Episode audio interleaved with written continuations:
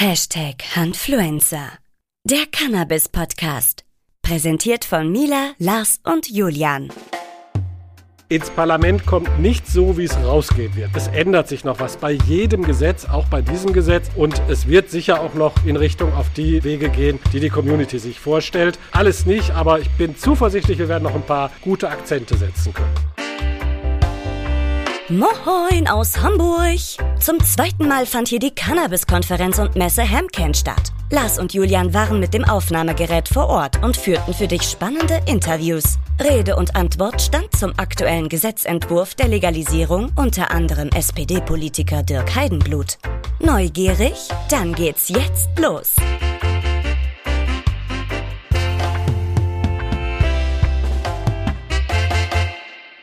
So, liebe Handfreunde, wir sind äh, zur Hamkan 2023 hier im wunderschönen Hamburg ja. und wir haben hier den Andreas vom einer der ersten Social Clubs in Deutschland.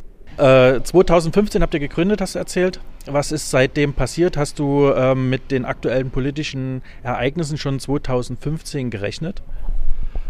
Ähm, naja, ich habe äh, den Club äh, mit anderen gemeinsam äh, gegründet, weil wir ein äh, kommendes Zeitfenster für die Legalisierung schon gesehen haben. Jetzt wird es realistisch, dass in den nächsten Jahren was passiert. Äh, ähm, ich konnte zu der Zeit nicht sagen, wann genau es passiert, wie viele Jahre wird es noch dauern äh, oder wie weit werden dann die Regelungen gehen. Da hatte ich oder hatten wir natürlich viele Hoffnung. Genau das war auch der Grund, einen Cannabis Social Club zu gründen, weil wir dieses Modell einfach propagieren wollten. Den gemeinsamen kollektiven Eigenanbau von Konsumenten. Wir haben allerdings nie damit gerechnet, dass das zum allgemeinen Standard werden soll und dass äh, dann letztendlich nicht kommerzielle Vereine von, Entschuldigung, liebe Kollegen, aber wir sind Amateure äh, in der Regel, äh, dass wir als Amateure den gesamten äh, Cannabismarkt von, äh, wird auf 400 Tonnen geschätzt, äh, äh, produzieren sollen. Damit haben wir natürlich nie gerechnet, sondern wir haben uns als Nische gesehen, für Menschen, die ein ganz besonderes Verhältnis zu Cannabis haben, denen es eben nicht nur um den äh, Konsum mal eben, um die Entspannung geht, sondern die dann eine gesamte Kultur mit verbinden. Und um diese Cannabis-Kultur zu leben, inklusive dem Eigenanbau, dafür haben wir uns gegründet, um das dann auch mit in eine kommende Legalisierung einzubringen. Wie, wie, wie siehst du denn die Tendenz jetzt oder die Entwicklung? Ist das eine Chance für euch als, äh, als Cannabis Social Club oder ist das eher eine Überbelastung fast, dass man das auf, das auf euch abwälzt quasi? Wie, wie, wie würdest du das einstufen? Naja, da müssen wir ein bisschen tatsächlich jetzt abwarten, äh, äh wie die konkreten Anforderungen aussehen. Also warnendes Beispiel ist tatsächlich die Überregulierung, äh, Überregulierung der Clubs in Malta. Äh, wir sehen, dass es jetzt über zwei Jahre ist, dass ein Parlamentsbeschluss zur Schaffung von Cannabis Social Clubs gefasst wurde äh, und man seitdem reguliert und reguliert und reguliert und es beantragen einfach keine Clubs Anbaulizenzen. Äh, also auch jetzt, wo die Regulierung äh, äh, eigentlich abgeschlossen ist, äh, äh, gibt es keine Anträge auf, auf Anbaulizenzen. Und das befürchte ich hier auch. Wenn hier jetzt absolut überreguliert wird und die Vereine, vor allem die Verantwortlichen, die ja äh, äh, in der Verhandlung stehen, die mit einem polizeilichen Führungszeugnis da äh, äh, äh, ausgestattet sein müssen oder das äh, der Behörde den Behörden vorlegen, äh, die keine äh, äh, Vorstrafen haben dürfen und so weiter äh, und eine ganz besondere Verantwortung genommen werden. Und gleichzeitig sind die Grenzen für die, äh, für die Clubs die Handlungsgrenzen sehr, sehr eng gefasst, so dass Verstöße einfach entsprechend leicht auch passieren. So, und wenn da äh, in einem Club äh, fünf äh, äh, Menschen für verschiedene Bereiche verantwortlich sein müssen und die stehen jederzeit mit einem Bein schon im Knast, dann werden die nicht bereit sein, das zu machen. Wenn Vereine über ihre Mitglieder viel, viel Geld einsammeln müssen, und so ist es, wenn wir einen Anbau starten wollen, dann muss investiert werden. Investitionen sind es nicht, weil wir kein gewerbliches, kein geschäftliches Unternehmen führen, sondern weil wir nicht kommerziell sind. Nichtsdestotrotz müssen wir dieses Geld aufbringen. So, wir werden aber keine Investoren finden, weil keine Gewinne zu machen sind. Das heißt, wir alleine tatsächlich. Und wir dürfen uns nicht mal sponsern lassen, wir dürfen keine Spenden nehmen, wir dürfen dies nicht. Wir müssen uns allein durch, durch Mitgliedsbeiträge äh, äh, finanzieren. Und dann werden uns noch Modelle vorgeschrieben, die überhaupt noch nicht machbar sind. Wir sollen jetzt Staffel, Staffelpreise über die Mitgliedsbeiträge für die Cannabisabgabe machen und auf gar keinen Fall ein Entgeltprogramm nehmen dürfen. Das funktioniert alles nicht. Und wenn es nicht funktionieren kann, dann lässt sich auf dieses Risiko niemand ein. Nach jetzigen Regelungen würde ich meinem Vorstand, meinen Mitvorständen im Cannabis Social Club Hamburg dringend davon abraten, äh, eine Anbaulizenz äh, auch nur zu beantragen oder das in Betracht zu ziehen. Und ich würde jedem Cannabis Social Club unter solchen Bedingungen abraten, das überhaupt zu beantragen. Siehst du auch Chancen in der ganzen Geschichte? Ja, natürlich äh, äh, äh, sehe ich Chancen und habe auch die Hoffnung noch längst nicht aufgegeben, auch wenn ich zwischendurch wirklich verzweifelt war. Aber nein, äh, äh, tatsächlich gilt die alte Regel, die Hoffnung stirbt zuletzt und zwar zu allerletzt. An der Stelle vielen Dank, Andreas. So, liebe Handfreunde, wir sind immer noch auf der Hamcan, sitzen hier zusammen mit Dirk Heidenblut, Dirk, herzlich willkommen erstmal und ähm, war sehr interessant, was du vorhin so erzählt hast. Ich würde mal mit der Frage einsteigen, die du wahrscheinlich sehr oft hörst. Wann wird Brokkoli voraussichtlich im besten Fall und vielleicht auch im Worst Case legalisiert? Also es ist natürlich die Frage, wie man legal definiert. Wenn man die Säule 1 schon als legal betrachtet, also die Cannabis Social Clubs können ja dann legal, man kann legal anbauen, dann wird das Ende diesen Jahres, Anfang kommenden Jahres legal. Das, was ich unter insgesamt legal verstehen würde, also ich kann in ein Geschäft gehen und kann es mir kaufen dort ganz legal und dann entsprechend mitnehmen, das wird sicherlich noch ein paar Jahre dauern, vielleicht in den Modellregionen im nächsten, Ende nächsten Jahres, aber überall woanders wird es noch ein bisschen dauern. Ähm, Dirk, ähm, du bist äh, SPD-Abgeordneter, äh, im, sitzt im Bundestag. Woher kommt dein Engagement für das Thema Cannabis? Naja, also ich habe mich vorher beruflich ja schon äh, durchaus auch mit der Frage Sucht, Suchthilfe und ähnlichen Dingen beschäftigt. Und äh, vor dem Hintergrund bin ich auch mit Cannabis äh, sozusagen konfrontiert worden. Und ich habe es nie wirklich verstanden, warum wir Menschen kriminalisieren, äh, denen wir eigentlich entweder Hilfe zuteil werden lassen äh, müssen oder sollten oder die damit klarkommen und auch keine Kriminalisierung brauchen. Äh, und vor dem Hintergrund äh, setze ich mich eigentlich schon immer dafür ein, dass das aus dem Strafrecht rausgehört.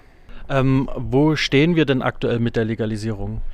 Also wir sind jetzt bei der sogenannten Säule 1, das heißt, wir versuchen die Entkriminalisierung, nicht wir versuchen, wir werden die Entkriminalisierung erreichen. Wir werden schon zwei Schritte Richtung Legalisierung tun, indem wir den Eigenanbau möglich machen werden und indem wir die Cannabis Social Clubs möglich machen. Äh, wir stehen jetzt dabei, das Gesetz zu überarbeiten, hoffentlich im September ins Parlament zu bekommen, dann ein abschließendes Gesetz daraus zu machen. Also ich finde, wir stehen schon dafür, wie lange wir gebraucht haben und wie lange wir jetzt die Prohibition erleben, äh, stehen wir schon ziemlich nah vorm Ziel. Äh, äh, und ich hoffe, wir werden es auch und bin zuversichtlich, wir werden es über die Runden bringen in diesem Jahr. Beim Gesetzesentwurf, der aktuell auf dem Tisch liegt, haben ja viele die Hände über den Kopf zusammengeschlagen. Es wurde auch vorher diskutiert, Abstandsregeln, ähm, Cannabis Social Club wird nicht mehr sozial vielleicht, vielleicht. Ähm, welche Hürden gibt es zu bewältigen? Wie, wie ist der Stand? Müssen wir äh, wirklich damit rechnen, dass das, was jetzt auf dem Tisch liegt, wirklich so umgesetzt wird? Haben, dürfen wir Hoffnung haben, dass sich nochmal alles ändert und es in die für uns oder für die Community aus Sicht der Community richtige Richtung geht? Was, was würdest du dazu sagen? Also man darf äh, begründete Hoffnung haben und auch davon ausgehen, dass sich noch was ändert. Ob sich alles nochmal ändert, ich finde auch einige Teile sind nicht so schlecht gelungen. Das, das, das will ich auch nicht genau, bestreiten. Das, das, das würde ich jetzt nicht sagen, aber dass sich noch was ändert. Wir sind noch im Prozess vor dem Parlament. Und es gibt eine gute alte Regel eines meiner ehemaligen Parteigenossen, das sogenannte Strucksche Gesetz ins Parlament kommt nicht so, wie es rausgehen wird. Das sagt immer, es ändert sich noch was bei jedem Gesetz, auch bei diesem Gesetz. Und es wird sicher auch noch in Richtung auf die äh, äh, Wege gehen, die die Community sich vorstellt. Alles nicht, aber ich bin zuversichtlich, wir werden noch ein paar gute Akzente setzen können. Okay. Julian? ähm, äh, welche Parteien und Politiker gilt es denn gerade äh, so zu überzeugen? Also grundsätzlich überzeugen müssen wir alle. Es gibt auch bei uns in den, in den Fraktionen immer viele Leute, die mitgenommen werden müssen.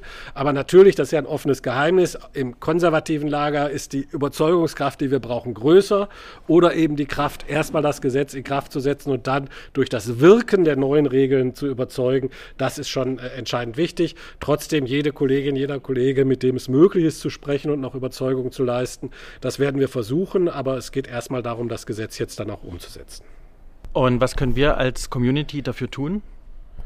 Naja, das, was ihr jetzt schon die ganze Zeit tut, nämlich nicht nachlassen, deutlich zu machen, dass es erstens äh, vernünftig und richtig ist, dass man einen anderen Blickwinkel darauf äh, bekommt, dass es zweitens vernünftig und richtig ist, Menschen, die Cannabis zu Konsumzwecken verwenden wollen, nicht zu stigmatisieren, nicht per se in irgendeine Ecke zu drücken, sondern dass das Menschen sind wie du und ich. Und wir haben alle die Dinge, die wir lieber haben und die Dinge, die wir nicht so gerne haben. Und deswegen sind wir keine schlechten Menschen. Und dass es richtig ist, äh, einen vernünftigen Weg und den auch möglichst zügig zu gehen. Aber das macht ihr schon. Und dann natürlich idealerweise, die, die sich besser auskennen, dass sie auch an ihrem Wissen teilhaben lassen. Okay. Dann äh, würde ich abschließend noch was fragen, äh, was mich so persönlich interessiert. Dirk, wenn dann äh, die Legalisierung, sagen wir mal, in welcher Form auch immer, jetzt äh, erst erstmal dahingestellt, äh, durch ist und es äh, vielleicht Shops gibt, vielleicht Cannabis-Clubs, würdest du selber auch mal in einen Club gehen und dir mal das anschauen und vielleicht mal den ein oder anderen äh, Brokkoli-Joint probieren? Also Joint ist ja, glaube ich, das, was man raucht. Da kann ich genau. definitiv genau. sagen, nein. Nein. Weil ich rauche nicht und ich werde auch keinen Joint rauchen. Sehr äh, vorbildlich. Wenn, wenn, wenn, sozusagen das funktioniert, was wir, was im Moment ja im Gesetz noch nicht funktioniert, nämlich dass man Edibles, also die mhm. aus meiner persönlichen Sicht gesündere Form äh, machen kann, würde ich nicht völlig ausschließen, dass ich das auch mal probieren würde. Ich bin da durchaus jemand, der schon mal was probiert. Mhm. Da muss ich aber immer vorsichtig sein. Ich will nicht dazu aufrufen, es zu probieren, weil ohne Zweifel in jeder Form, je nach individueller Verfassung kann Cannabis natürlich durchaus schädlich sein. Das muss jeder für sich selbst entscheiden. Aber äh, einen zweiten Punkt werde ich auf jeden Fall tun. Ich werde mir Cannabis-Clubs angucken, äh, so wie ich mir jetzt auch den Cannabis-Anbau für Medizin und ähnliches angucke. Und äh, ich hoffe auch, dass das dann ein guter Weg wird, auf den sich dann auch Menschen begeben. Finde ich eine sehr interessante Antwort. Wir sind auch ähm, immer dafür und informieren auch unsere Zuhörer und Zuhörerinnen für den äh, verantwortungsvollen Umgang mit Cannabis. Es, es, kann ein Rauschmittel sein und man sollte sich unbedingt vorher informieren, wie man es am besten zu sich nimmt und äh, was es mit einem machen kann und wie äh, es wirken kann. Genau. Auch vor allen Dingen, welche Schäden es in welcher Form, wenn man es zu sich nimmt, hat. Das ist ja dann nicht nur Cannabis, also ich habe ja gerade sehr deutlich gegen den Joint votiert, da nimmt man eben nicht nur Cannabis, sondern andere schädliche Stoffe auch zu sich. Ja. Und äh, auch darüber sollte man informiert sein, wenn man sowas macht. Genau.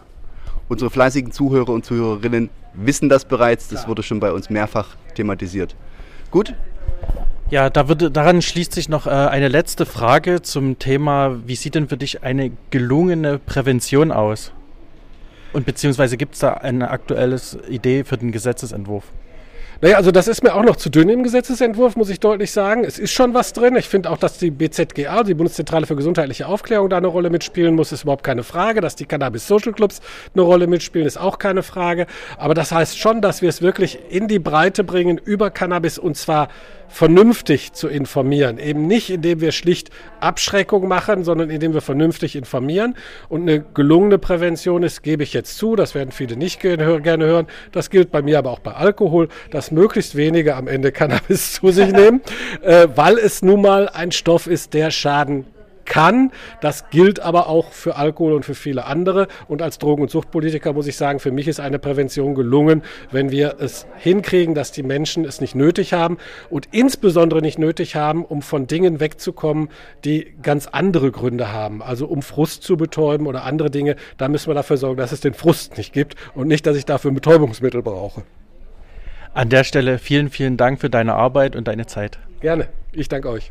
Äh, auch von mir herzlichen Dank für eure Arbeit. Sehr, sehr wertvoll. Wir schätzen das sehr, dass du dich einsetzt äh, für uns und für die Community und für diese wunderbare Pflanze. Herzlichen Dank. Und dir und deiner Freien noch einen wunderschönen Aufenthalt in, in Hamburg. Alles klar. Dankeschön und euch auch noch einen schönen Aufenthalt und man sieht sich bestimmt wieder. So, wir sind immer noch auf der Hemken. Jetzt bei uns ist der Micha. Wir freuen uns, dich mal persönlich kennenzulernen. Hallöchen, liebe Handfluencer. Vielleicht magst du unseren Zuhörerinnen, die äh, dich nicht kennen, äh, was ja in der Branche theoretisch nicht möglich ist, aber ähm, es soll ja doch den einen oder anderen geben, kurz mal zusammenfassen, wer bist du und wie bist du zum Thema gekommen, Micha?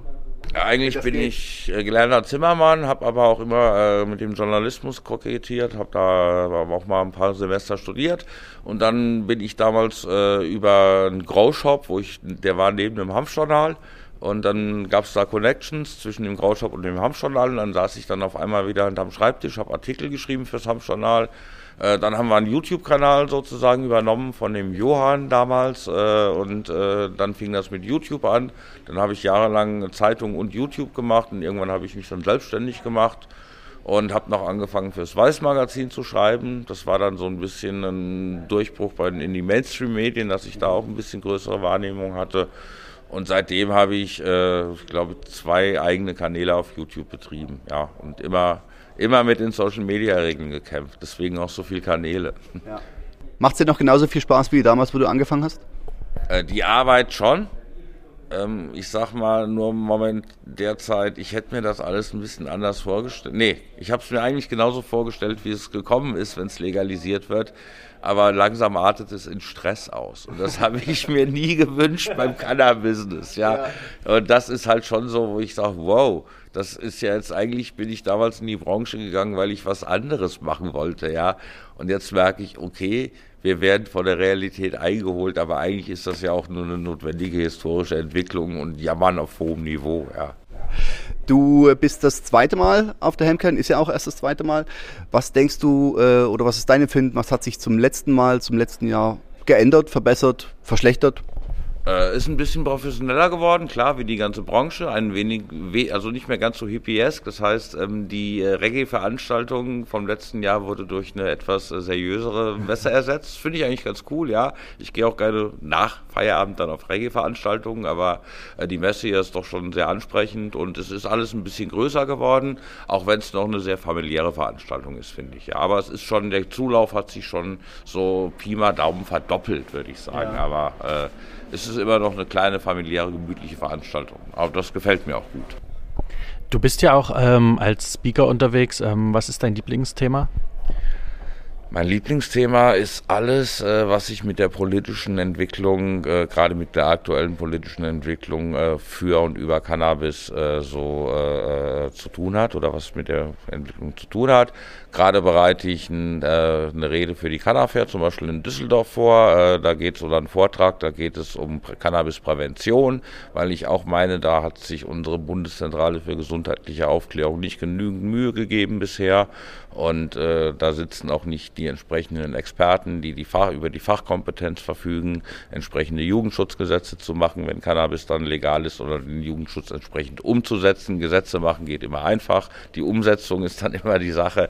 Und äh, da bereite ich halt gerade einen Vortrag vor über Prävention. Das ist eines meiner Lieblingsthemen momentan. Äh, Social Clubs natürlich. Wie soll ein Social Club aussehen oder dass es überhaupt ein Social Club wird und nicht nur ein Club. Und alles, was so, äh, sage ich mal, zur Fehlerbehebung der aktuellen Gesetze Gesetzesplanung beitragen kann. Das ist, äh, sind meine absoluten Lieblingsthemen, weil es derzeit auch so drückt.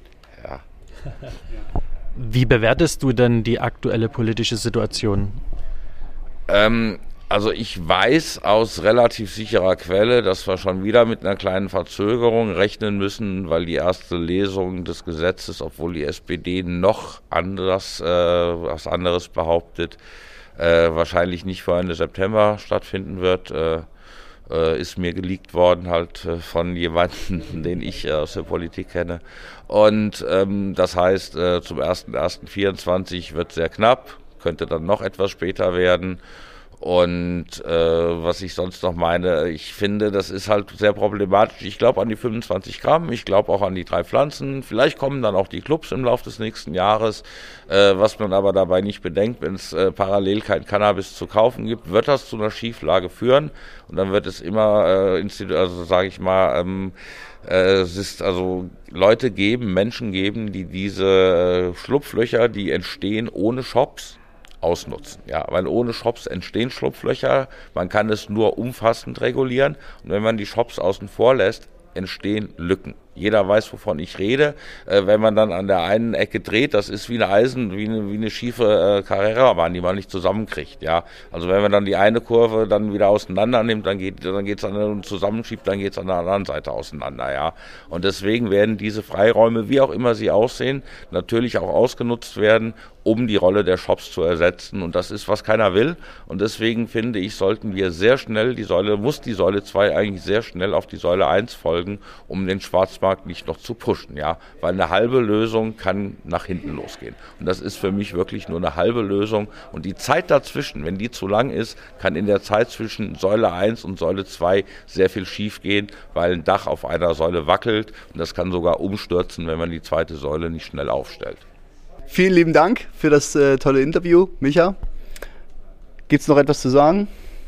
Passt, vielen Dank.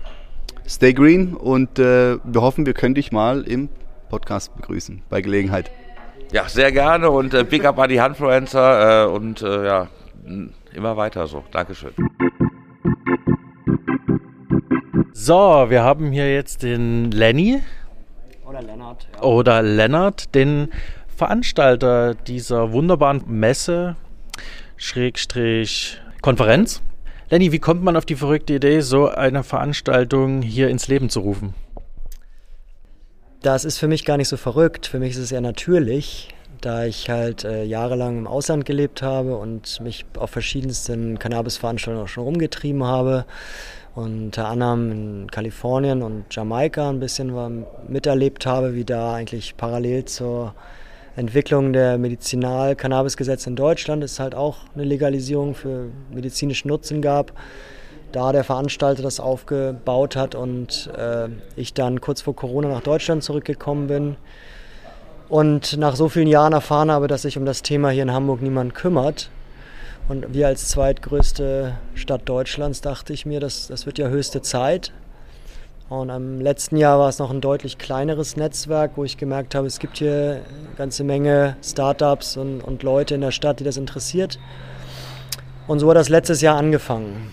Und das äh, gab unheimlich viel positives Feedback aus der Community, aus der Industrie, aus den Patientennetzwerken. Und das motiviert dann an jeden Tag weiterzumachen und eigentlich ohne Pause nach der letzten Veranstaltung weitergearbeitet äh, und um zu zeigen, wo wir jetzt nach einem weiteren Jahr sind. Und wo seid ihr jetzt nach einem weiteren Jahr? Ähm, wir haben ein unglaublich äh, spannendes Netzwerk von Patienten aufbauen können und ein eigenes Patientenforum äh, in Hamburg, das sich monatlich trifft. Das hat unheimlich gut funktioniert, aber unheimlich spannend die Leute halt monatlich zusammenzubringen und daraus dann sozusagen mit der Hemken im Sommer den unseren Jahresevent der Community zu machen. Also nicht zu sagen, wir machen einmal im Jahr eine Konferenz oder wir machen einmal im Jahr eine Veranstaltung, wir verschwinden wieder für ein Jahr, sondern wir haben eigentlich es geschafft, vom letzten Jahr zu diesem Jahr eine konstant aktive Plattform zu schaffen. So, und das ist, ähm, da sind, glaube ich, viele dabei, die echt viel geleistet haben. So das Stichwort Community Driven und eben nicht einer macht und alle folgen oder irgendwie so, sondern ich halt versuche extrem viel in die Community zu kommunizieren und mich auch einzulassen auf die Kritik und die Vorschläge. Auf der anderen Seite bin ich aber auch jemand, der macht halt, was er will. Das heißt, ich möchte nicht einen, einen großen wilden, eine große wilde Party für alle machen und im Park ein Kiffer-Event veranstalten, weil ich kiff eh jedes Wochenende im Park. Das brauche ich halt nicht zu organisieren. So, ich möchte eigentlich dann was, was meinem Alter entspricht. Ich bin jetzt 44, wo ich mich austauschen kann mit Gleichgesinnten, und wo halt dann auch viel mehr Synergien oder halt Folgeerscheinungen daraus entstehen, als wenn wir uns einmal irgendwie die Rübe dicht machen am Abend und yeah und wieder gehen. So, also was meine, mein Wunsch und mein Ziel war immer, wenn ich als Plattform eine gute Aufgabe, äh, eine, meine Aufgabe gut mache und die Menschen zusammenbringe, dann wird diese Plattform leben und sich entwickeln. Ja, die Plattform selber muss gar nicht produzieren. Oder wir haben schon Leute gesagt, warum machst du nicht Webshop und fängst an, die und die, du könntest auch eine eigene CBD. Nein, ich bin eine Plattform, ich bringe euch alle zusammen und ich liebe diese Arbeit. Das ist halt das, was ich gerne mache. Mich dann hinter der Bühne zu befinden, zu sehen, wie ihr alle euch entwickelt und wie, wie tolle Leute irgendwie zeigen, was sie machen. Äh, ich bin immer wahnsinnig beeindruckt und denke mal, ich als kleiner Lenny, dass ihr alle kommt und alle die tollen Sachen, die ihr macht, ihr seid nämlich die Stars eigentlich äh, dieser Veranstaltung. Ohne euch wäre das alles gar nichts.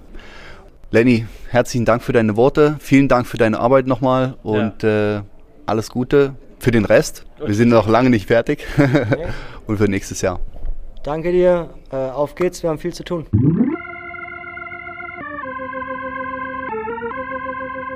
So, immer noch Hamcan. Ich glaube, das muss ich auch gar nicht mehr dazu sagen. Ja, du, man fängt immer so an, ja, irgendwie Smalltalk anfangen. Äh, wir sind jetzt hier ganz gemütlich auf dieser wundervollen Couch. Man kann es leider nicht sehen im Podcast, aber es ist wirklich sehr gemütlich. Äh, Julian neben mir und äh, mir direkt nebendran ist der Henrik. Und Henrik, gell, ohne D. Henrik. Ich habe nämlich einen guten Freund, der heißt Hendrik ah, mit D. Muss ich ein bisschen aufpassen.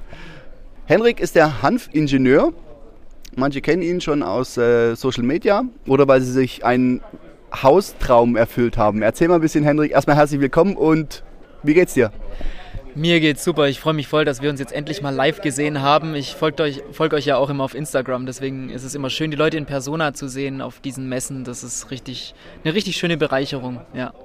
Dann auch vielen Dank fürs Folgen. Ich hoffe, es gefällt dir. Ähm, Hemken, wie findest du es bis jetzt? Es dürften mehr Besucher sein, aber es ist genial, um äh, B2B zu netzwerken. Also ich habe hier super viele Leute kennengelernt, die ich äh, schon digital kennenlernen durfte in den letzten Jahren, aber jetzt endlich mal live sprechen konnte. Und dafür war es für mich echt eine super Sache, hierher zu kommen, um wirklich zu netzwerken. Also es ist eine super Netzwerkplattform und ich freue mich echt schon aufs nächste Jahr. Ja. Henrik, reiß mal kurz an für unsere Zuhörerinnen, die deine Arbeit noch nicht kennen äh, was du genau machst und ähm, warum du das mit Hanf machst. ja, also ich nenne mich Hanfingenieur und was wir machen, ist, dass wir Hanfingenieur vom, vom Bauwesen her sehen. Also wir planen und bauen Häuser aus Hanf und das in ganz Deutschland. Also das geht wirklich los bei der Architektur, ne? Entwurf, wie entwerfe ich überhaupt ein Hanfhaus, ne? dann die Statik, die Statik rechnen, dass das Hanfhaus auch hält. Und dann eben auch bei der Realisierung, entweder führen wir es selber aus oder wir lassen es dann ausführen. Und äh, somit bieten wir wirklich alles an. Wir machen auch den Baustoffhandel, weil es geht ja auch darum, ja, wo kriege ich den, Baustoff überhaupt her? Ne? Und das Know-how haben wir eben und deswegen bieten wir da auch komplettes Gesamtpaket an. Und das ist das, was, was ein Hanfingenieur im Bauwesen tut. Okay, ich finde deine Arbeit ja total spannend. Ja? Also ich, ich glaube, das ist auch ein kleiner Traum von mir geworden. Weil, jetzt, weil ich es weiß, ich wusste das ja gar nicht, was man alles machen kann mit Hanf beim Bauen. Würdest du äh, mir und allen, die zuhören, kurz sagen, welche Teile des Hauses und wie mit Hanf verarbeitet werden? So nur mal ein paar Beispiele. Naja, wir gehen mal kurz durch so ein Haus durch. Mhm. Ja, also du gehst zur Haustür rein und dann guckst du mal auf die Sockel, Sockelleisten und hinter den Sockelleisten, da muss immer noch mal ein Trittschall gemacht werden, abgedichtet werden. Der kann aus Hanf sein. Dann hüpfst du über deinen Boden, steppst über deinen Boden, damit die Leute unter dir das nicht hören, die Schritte, machst du einen Trittschall aus Hanf, ja, aus Hanfkalkschüttung oder Hanflehmschüttung. Dann die ganzen Außenwände, die ganze, ganze Außenwand besteht nur aus Hanfkalk, Innen- und Außenputz drauf, fertig. Du brauchst keine zusätzliche Dämmung. Dann läufst du durch die Wohnung und guckst die Innenwände an. Die Innenwände auch komplett aus Hanf mit einem Hanflehmputz. Also super wohngesund. Dann gehst du hoch aufs Dach im Sommer. Da oben ist es schön kühl, auch wenn Sommer ist, weil dein Dach ist dann gedämmt mit Hanfwolle, hoffentlich und hat einen super sommerlichen Hitzeschutz. Ja, also kühlt im Sommer, wärmt im Winter. Das kennt man so ein bisschen von den Hanftextilien. Und das Gleiche passiert auch beim Bauen. Wow, ich finde es ne? total cool und ähm, ich habe sogar schon äh, letztens mal gehört, also der, der, der Julian und ich, also Julian ist schon so ein äh, bisschen Vanlifer ja, und ich werde auch ein bisschen Vanlifer und ich habe ja schon gesehen, dass auch Van-Ausbauten, so Kastenausbauten, die ihren Wellen selber ausbauen, mit Hanfdämmen die Wände und dass das gerade in so einem kleinen Mikroklima unglaublich viel ausmacht ähm, fürs Wohlbefinden. Ja, total. Also gerade beim Van-Ausbau oder bei, beim Tiny House oder so ist es super wichtig, dass ihr natürliche Dämmstoffe verwendet, weil die eben Feuchtigkeit aufnehmen können und abgeben können. Ne? Das kann Styropor oder Glaswolle oder sowas kann das gar nicht. Und du hast eben dann viel weniger Schwitzwasser. Das ist ja das Riesenthema beim Van-Ausbau, ja, ja. Schwitzwasser. Und, und wenn du da mit natürlichen Dämmstoffen arbeitest, wie Hanf, dann ähm, hast du da viel weniger Probleme, ja, wenn du es richtig baust natürlich. Man kennt es ja, der Flaschner be benutzt ja heute noch Hanffasern zum Abdichten seiner Wasserrohre. Okay. Ja, ja und ja. Das, das, ja, mehr muss man dazu nicht sagen, wie gut Hanffasern äh, Feuchtigkeit aushalten. Okay. Viel Erfolg weiterhin bei deinem Tun. Es ist unglaublich ähm, äh, wertvoll, dass du die Arbeit, die du machst, finde ich. Und äh, ja, viel Spaß noch. Ja, vielen Dank, vielen Dank. Schön, dass ihr da seid. Dankeschön.